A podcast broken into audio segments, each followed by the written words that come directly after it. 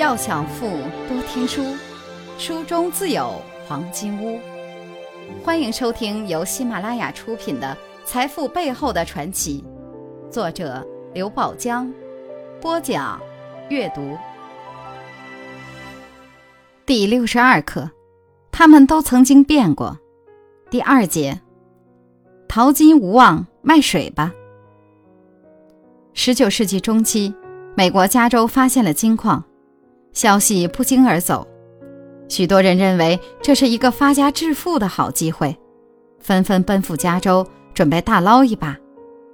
年仅十七岁的亚莫尔也抵挡不住诱惑，加入了这支淘金大军。但是，加州并不是遍地黄金，随着越来越多的人蜂拥而至，加州遍地都是淘金者，金子越来越难淘。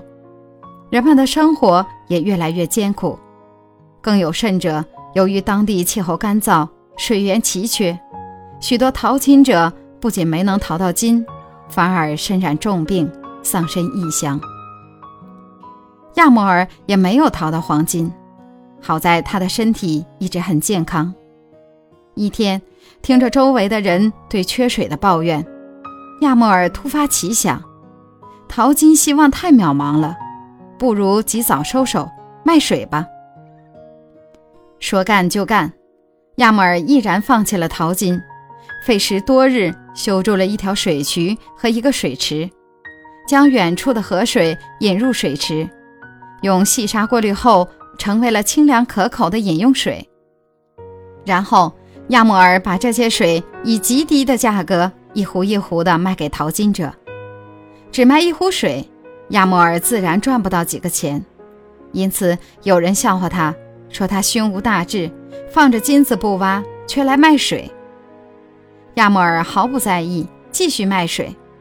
结果几年下来，当大多数淘金者都空手而归时，亚莫尔却靠卖水赚到了八万美元。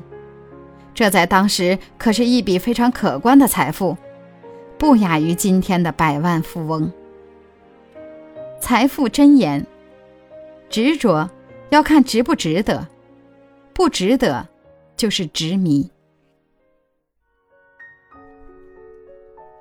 如果您喜欢今天的内容，请点击音频右上方的按钮，一键分享到您的朋友圈。想了解更多财富大咖背后的传奇故事，请订阅关注本专辑。感谢您的收听，欢迎您在评论区留言互动。分享您在财富路上的成功故事。